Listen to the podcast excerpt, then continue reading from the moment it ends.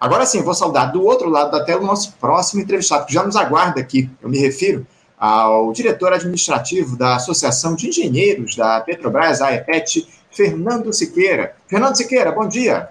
Bom dia, Anderson. Bom dia, ouvintes. Satisfação estar aí com vocês novamente. Satisfação enorme é nossa contar com a tua presença aqui no Faixa Livre. É sempre uma honra te receber aqui no programa, Fernando. Muito obrigado pela tua presença. E a gente queria conversar com você a respeito de uma questão que surgiu essa semana, né? Porque nós fomos surpreendidos, ô, Fernando, pela notícia de que a OPEP, que é a Organização dos Países Exportadores de Petróleo, anunciou um corte na produção dessa commodity, né? uma diminuição da ordem de um milhão de barris de petróleo por dia até o final do mês de maio, deixando de lado as previsões anteriores, aí, segundo as quais os patamares atuais de produção seriam mantidos. Entre os países que compõem a OPEP está a Arábia Saudita, que é um dos maiores produtores de petróleo do mundo.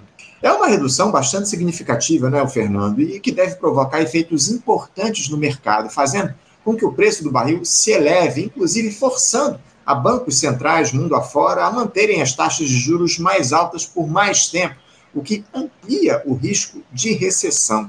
Como é que você avalia, ô Fernando, essa decisão da OPEP em cortar a produção dos barris de, em um milhão de barris de petróleo no mundo. O que, é que representa essa redução, Fernando?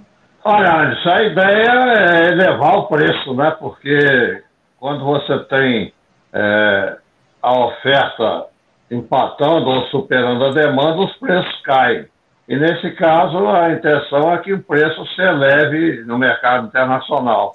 De um modo geral, a Arábia Saudita tem, vem sabotando essa elevação de preço. Várias vezes, em vez de elevar, ela baixou. Agora, não chega a ser uma, uma um impacto muito grande, uhum. que o consumo do petróleo no mundo está na faixa aí de 100 milhões de barris. Um milhão não, não representa muito, né? Mas o fato é que o petróleo convencional está é, passando pelo teto de produção. A tendência é queda, né? porque não, não existem perspectivas de novas descobertas é, nos próximos anos. Uhum. Então, o, o pré-sal foi a grande descoberta, né? e depois do pré-sal não se teve muito, muito novas descobertas. O, o caso, por exemplo, do cheiro gas, o, o gás de folheiro, né? o cheiro gas, deu uma aliviada, porque por que, que a Arábia Saudita sabota? A Arábia Saudita tem uma parceria com os Estados Unidos, né? os Estados Unidos fornecem proteção através de armas e a Arábia Saudita supre os Estados Unidos de petróleo, garante o fornecimento. Acontece que é, os Estados Unidos estavam gastando cerca de 800 bilhões de dólares por ano com importação de petróleo. Era um impacto muito grande nas suas despesas. E aí veio a descoberta do, do óleo e gás do folheiro, shale gas. Uhum. Shale óleo e shale gas, que deu uma aliviada grande, porque os Estados Unidos, o Obama, né, uhum. incentivou muito o desenvolvimento dessa, desse segmento aí de, de pesquisa e, e produção de folheiro. E aí deu uma aliviada porque havia uma previsão de subida drástica do petróleo, né? Porque a curva de oferta estava passando por um pico, ia cair, e aí os preços iam se elevar muito, né? Chegaram até cogitar de, de, de 300 dólares por barril, 300 dólares por barril. Então, é, como o, Obama incentivou as empresas investiram muito no folhejo, eles chegaram até a falar em exportar óleo. Mas esse tem um problema grande, né, que é a poluição ambiental muito grande.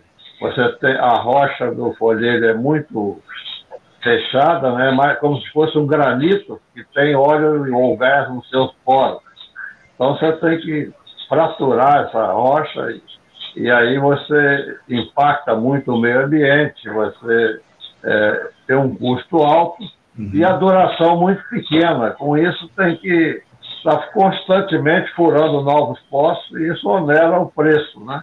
Então, quando o petróleo cai abaixo de 60 dólares, o folheiro se, é, se torna inviável, né? Uhum. Então, Então, esses pontos todos é, fizeram, de qualquer maneira, um alívio ao, à economia americana, porque a, a, a tendência é chegar a, a, gastar 800 bilhões de dólares por ano na importação de petróleo e poderia chegar a valores aí extremamente altos. Então, é, o folheiro deu esse alívio, mas está cada vez mais é, dificu tendo dificuldade de exploração. Né? Uhum. Então, essa, essa a, atuação da Arábia Saudita se recusando a, a, elevar o preço, inclusive baixando na né, primeira reunião que fizeram aí uns três anos atrás, em vez de, elevar, de, de baixar a produção, ela elevou a produção em um milhão de barris por dia. Mas a Arábia Saudita tem muito petróleo e tal, é, é a segunda maior reserva mundial, mas não tem descoberto novos campos. Né? Os campos vão se exaurindo e então, além disso, né, quando o petróleo caiu aí de 140 para 30 dólares, eles perderam muito dinheiro, né? Sim. Não dá para sustentar essa perda só para ajudar os Estados Unidos. São, são essas nuances né, que, que fazem essa, essa oscilação. É. Então agora eles resolveram elevar um milhão porque querem manter o petróleo acima de 80 dólares por barril, porque uhum. todos os produtores é, conseguem é, faturar alto, né? Sem então, dúvida. por exemplo, a Venezuela perdeu muito né, com, a, com a queda do petróleo, que era a fonte de renda maior dela. Além uhum. disso, tem um embargo aí que o, o, o rendimento de petróleo da Venezuela são bloqueados pelos Estados Unidos, então o país ficou numa situação complicado. Uhum. Mas então é isso, eu acho que a tendência no futuro é, é reduzir ainda mais a, a, oferta mundial para que os preços uhum. se mantenham acima de 80 dólares por barril, que todo mundo fatura. Né? É, não, e, e isso, o Fernando, afeta diretamente aqui o Brasil, né? Até porque, por enquanto, está mantida essa política de preço, de paridade de importação adotada pela Petrobras desde o ano 2016, né, o Fernando? Algo que muito nos preocupa, né? Você acredita que esse, essa movimentação da OPEP, num primeiro momento, ela não traz perspectivas para reajustes significativos aqui nas bombas, nos preços dos combustíveis aqui no nosso país? Ou, ou é possível que isso aconteça nas próximas semanas, Fernando? Olha, Anderson, essa questão de, de paridade de importação é um absurdo completo. Né? Eu tenho feito artigos sobre isso é, sobre a estrutura de preço do, do GLP, da gasolina, do diesel. O diesel é um horror, essa, essa, é um absurdo. A Petrobras gasta R$ 1,20 em torno disso para produzir um, um, um, litro de diesel. E a Petrobras chegou a vender, agora no mês de janeiro, é, baixou um pouquinho, mas chegou a vender 4 dólares e 80 o, o, o, litro de diesel na refinaria, que na verdade não é 4 dólares e 80. É, a, na bomba, o diesel estava, estava sendo entregue a 5 dólares. A 5 reais, desculpa. Uhum. Porque é, você tem, a Petrobras fornece 90% de um litro vendido na bomba e 10% é biodiesel. Então ela, ela, ela vendia na refinaria a cinco reais e recebia é, lá na bomba quatro reais e oitenta porque em cada litro vendido ela dava 90% e o biodiesel 10%. Isso. Então, o preço real que ela vendia na refinaria de 100% de um litro era cinco reais. Então, se ela produz, o custo de produção é um real e vinte, quando ela vende por cinco reais, isso é um ganho de mais de 300%. Isso é uma, um, um, total despautério, porque ela tira patrimônio do povo brasileiro ao cobrar um valor superfaturado, então está tá, sugando o patrimônio do povo brasileiro e vendendo, é, tendo um lucro fantástico e distribuindo isso em forma de dividendos, foram 150 bilhões de, de reais distribuídos em 2022, né? Então, e, e, o problema é que quando o, governo Fernando Henrique assumiu, o governo detinha 84% do capital social da Petrobras. Venderam 36% na Bolsa de Nova York e fizeram que, que os estados também vendessem, de forma que a participação acionária do governo no capital social caiu para 37%.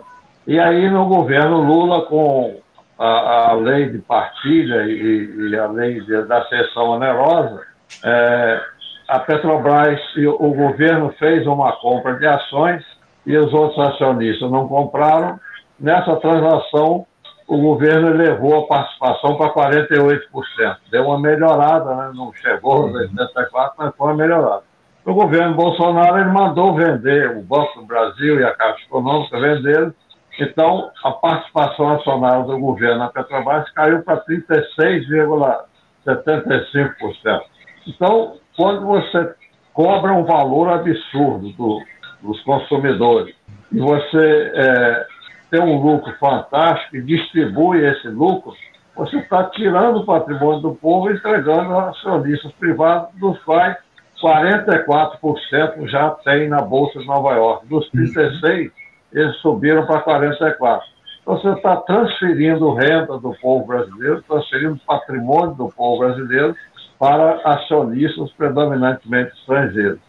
Mais grave, mais grave do que isso é o fato de que pelo o diesel ser o insumo fundamental para o transporte, os, os, os caminhões, ônibus usam o diesel como combustível, então você é, gera uma inflação por causa do transporte de alimentos, de materiais, de pessoas, você gera uma inflação, a inflação no Banco Central usa o, o, o, critério duvidoso lá de conter a inflação através da elevação do juro, e aí o governo, a dívida do governo explode, né? porque pelo, pelo o grupo da auditoria cidadã da dívida, o governo pagou no ano passado 1 trilhão e 950 bilhões para, uhum. é, por conta da dívida, né? juros, amortizações, rolagem da dívida. Então você cria um, uma espiral negativa, né? Você superfatura o diesel, gera um lucro absurdo para a Petrobras, transfere para acionistas estrangeiros, gera inflação, a inflação faz com que os juros, os juros hoje são os maiores do mundo, né? Nenhum país aguenta os juros uhum. dessa ordem, e aí o sistema financeiro ganha.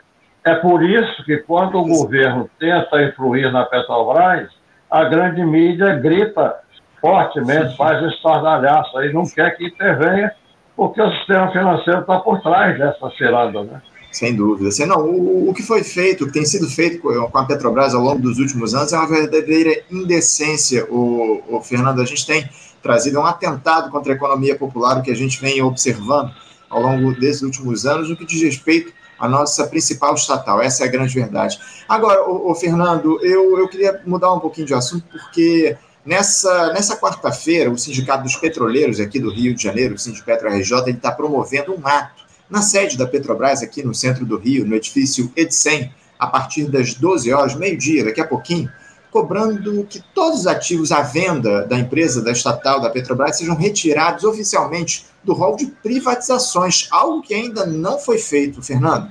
O sindicato ele se refere à Petrobras Biocombustíveis, a PBio, e à transportadora brasileira Gasoduto Bolívia Brasil, a TGB, e a transportadora sul-brasileira de gás, a TSB. São ações fundamentais, importantíssimas, Fernando, até para mostrar que o governo Lula está comprometido com a empresa e a soberania nacional. Agora, por que, a Petrobras ainda não tirou a PBio e a TGB, a TGB e a TSB da lista de privatizações, ô Fernando? Será que é, é só por conta desses bolsonaristas que ainda estão infiltrados lá na administração da empresa ou há realmente o interesse de se entregar essas subsidiárias? É, o, a coisa está um pouco complicada, né? Porque o Conselho de Administração da Petrobras tem uma uma, uma paridade com o Banco Central, né? tem uma autonomia. Né? E os conselheiros não são pessoas nacionalistas, são controversos. E o próprio presidente, como a gente já falou aqui, uhum. o presidente era, era lobista do sistema né, do cartel do petróleo, né? estão, é, inclusive eu vi ontem um noticiário que o Lula está muito insatisfeito com eles. E deve ficar mesmo, porque ele, os atos dele, né, ele votou a favor da, do pagamento de 30 e poucos bilhões aí dos dividendos para chegar aos 150 bilhões. Ele está se recusando a, a impedir, paralisar essas privatizações. Então, para a Petrobras, não adiantou muito a eleição do Lula, porque o Conselho e o presidente estão completamente defasados em relação à vontade do presidente. Uhum. O Estrela é, me falou que ele foi chamado pelo Lula para dar uma, uma, assessoria, né? E ele alertou o Lula para que fizesse uma medida provisória alterando o, o, o, o conselho de administração, né? O, regulamento, o regimento interno do conselho de administração, porque o conselho de administração está muito independente do presidente. E o Lula prometeu a ele fazer as duas medidas provisórias para poder corrigir isso. E a Petrobras é uma empresa governamental de alto interesse nacional e a possível locomotiva da recuperação do desenvolvimento nacional. Então precisa que o governo tenha uma, uma ação sobre ela. E aí o Lula prometeu e uma semana depois o Estrela recebeu uma ligação dizendo que, dado uma assessoria do governo, dizendo que era, não era conveniente fazer essa medida provisória, justificando né, que não. Ou seja, a pressão, há pressões que estão ocorrendo aí em cima do governo, porque a Petrobras é, é altamente cobiçada pelo cartel internacional, até pelo que eu falei antes, né, a perspectiva do óleo convencional é agora a oferta cair cada vez mais. Uhum. Então, os Estados Unidos, por exemplo, e, e, a comunidade europeia são muito dependentes do petróleo convencional. E a pressão, portanto, não pode ficar sob o controle apenas do Brasil. Esse aqui é o, uhum. todo esse arcabouço aí da, da paridade de preço tem é, como objetivo privatizar o pré-sal, desnacionalizar o pré-sal. É, Por exemplo, e... quando, o Pedro, quando o Pedro Parente... Diga, diga, pode continuar, Fernando. Quando o Pedro Parente tentou privatizar a Petrobras junto com o Rastu na, no ano 2000, é, eles venderam ativos, etc. Chegaram a mudar o nome para Petrobras. Uhum. Foi interrompido esse processo pela eleição do Lula. Quando o, o Temer assumiu, segundo o Intercept Brasil, ele foi aos Estados Unidos quatro ou cinco dias depois obter instruções de como entregar o patrimônio nacional. Então ele já voltou nomeando um parente para presidente com o objetivo de quê? De retomar o processo de privatização da Petrobras. Então, em 2000, eles fizeram, venderam ativos, é, a Petrobras teve 62 acidentes em dois anos, para uma série histórica de menos de um por ano. Então, na, na gestão Rastur, teve 62 acidentes em dois anos, visando jogar a empresa contra a opinião pública. E aí o, Parente mudou a tática, passou a criar esse PPI, Preço Paridade Internacional, exatamente uhum. para jogar a Petrobras contra a opinião pública e privatizar.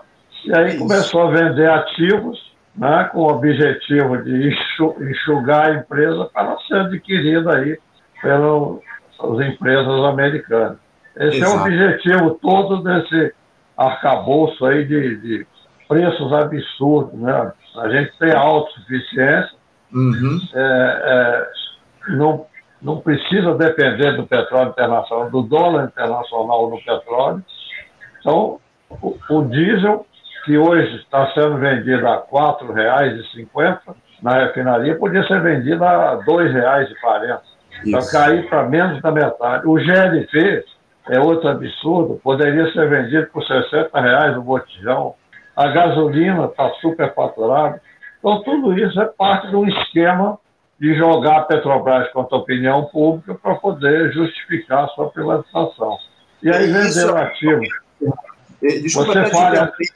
isso, isso vem ocorrendo já há muitos anos, né, Fernando? Essa tentativa de jogar a Petrobras contra a opinião pública justamente para facilitar esse projeto de entrega da empresa. Ô, ô Fernando, eu estou com meu tempo meio restrito aqui. Para a gente encerrar, eu preciso é, é, trazer aqui mais uma questão para a gente debater na nossa entrevista. Nosso último tema da entrevista é, é, é, o seguinte: eu queria falar sobre aquelas denúncias de assédio sexual que explodiram aí recentemente na Petrobras, né, Fernando? Porque a empresa ela criou um grupo de trabalho na última segunda-feira após aquela revelação de denúncias de assédio, enfim, que teria como missão incentivar mulheres que fizeram relatos sobre de abusos na empresa a formalizar essas denúncias, além, evidentemente, de promover um raio-x em casos que já foram denunciados por funcionárias na ouvidoria nos últimos quatro anos. É, parece que já foram 81 relatos de assédio e importunação sexual na estatal desde 2009, quando se iniciou o governo Bolsonaro.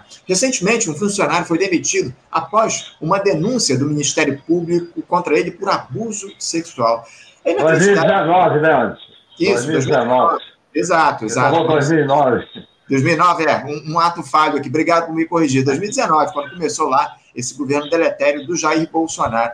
É inacreditável, né, Fernando, que uma, uma empresa como a Petrobras, ela ainda tem esse tipo de, de, de, situação. Como é que a EPET se posiciona, o Fernando, em relação a essas denúncias de abuso sexual na Petrobras?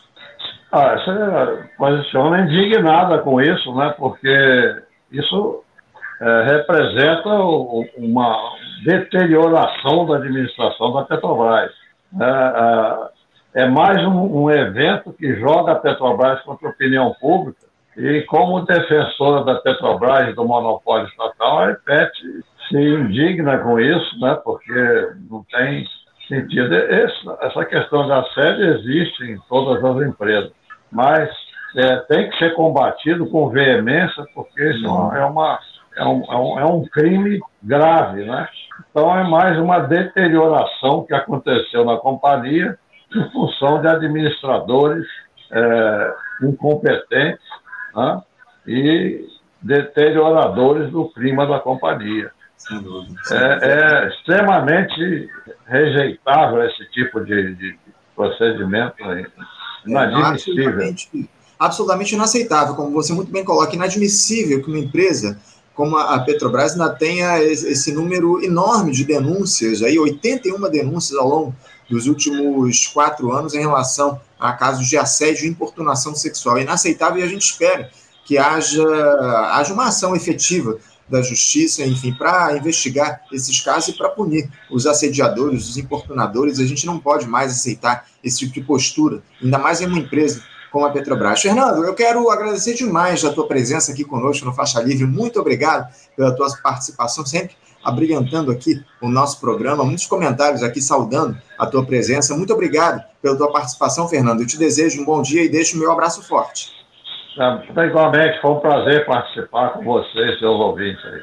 Um abraço, um Fernando. Até a próxima. Um bom dia. Tchau, tchau. Bom Conversamos aqui com o Fernando Siqueira, o Fernando Siqueira, que é diretor administrativo da Associação dos Engenheiros da Petrobras, a EPET, e trouxe um pouquinho aí da opinião da EPET em relação a todo esse cenário que está colocado no que diz respeito à Petrobras, aí esse, esse reajuste, aliás, na verdade, a diminuição da produção de petróleo lá pela OPEP, da, a diminuição da produção de barris de petróleo, né, em um milhão de barris foi reduzida a produção pelos países que compõem a OPEP, enfim, uma tentativa de aumentar o preço do combustível, enfim, o Fernando falou um pouquinho a respeito disso, dos casos de, de assédio, de abuso sexual na Petrobras, lamentável todo esse quadro, enfim, uma importante entrevista que o Fernando Siqueira trouxe aqui para gente.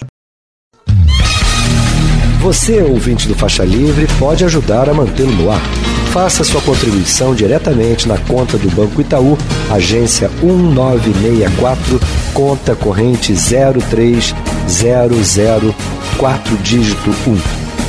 Essa conta encontra-se em nome da Associação de Funcionários do BNDES, a AFBNDES, uma das nossas entidades patrocinadoras, mas seus recursos são destinados exclusivamente para o financiamento do nosso programa. Você pode fazer a sua doação de qualquer valor utilizando também a nossa chave Pix, que é ouvinte@programafaixalivre.com.br. Sua contribuição é fundamental para a manutenção desta trincheira radiofônica no ar.